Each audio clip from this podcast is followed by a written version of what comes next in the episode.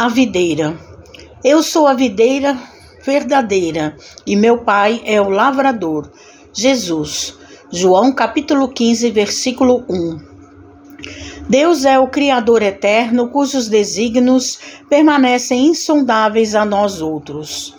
Pelo seu amor desvelado, criam-se todos os seres, por sua sabedoria movem-se os mundos no ilimitado. Pequena e obscura, a terra não pode percrustar a grandeza divina.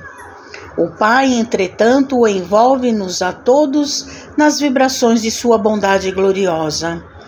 Ele é a alma de tudo, a essência do universo. Permanecemos no campo terrestre de que ele é dono e supremo dispensador.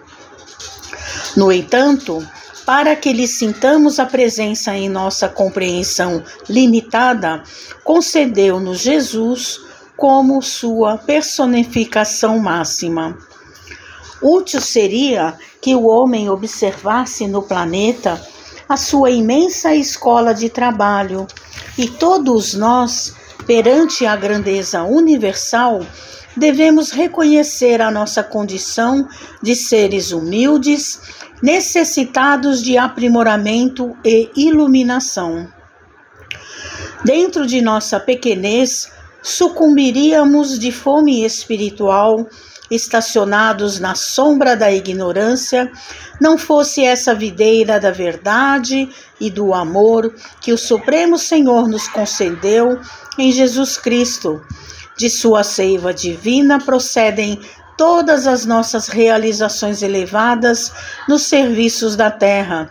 Alimentados por essa fonte sublime, compete-nos reconhecer que sem o Cristo as organizações do mundo se perderiam por falta de base. Nele, encontramos o pão vivo das almas e desde o princípio do seu amor infinito no orbe terrestre, é o fundamento divino de todas as verdades da vida. Mensagem de Emmanuel no livro Caminho, Verdade e Vida, psicografia de Francisco Cândido Xavier.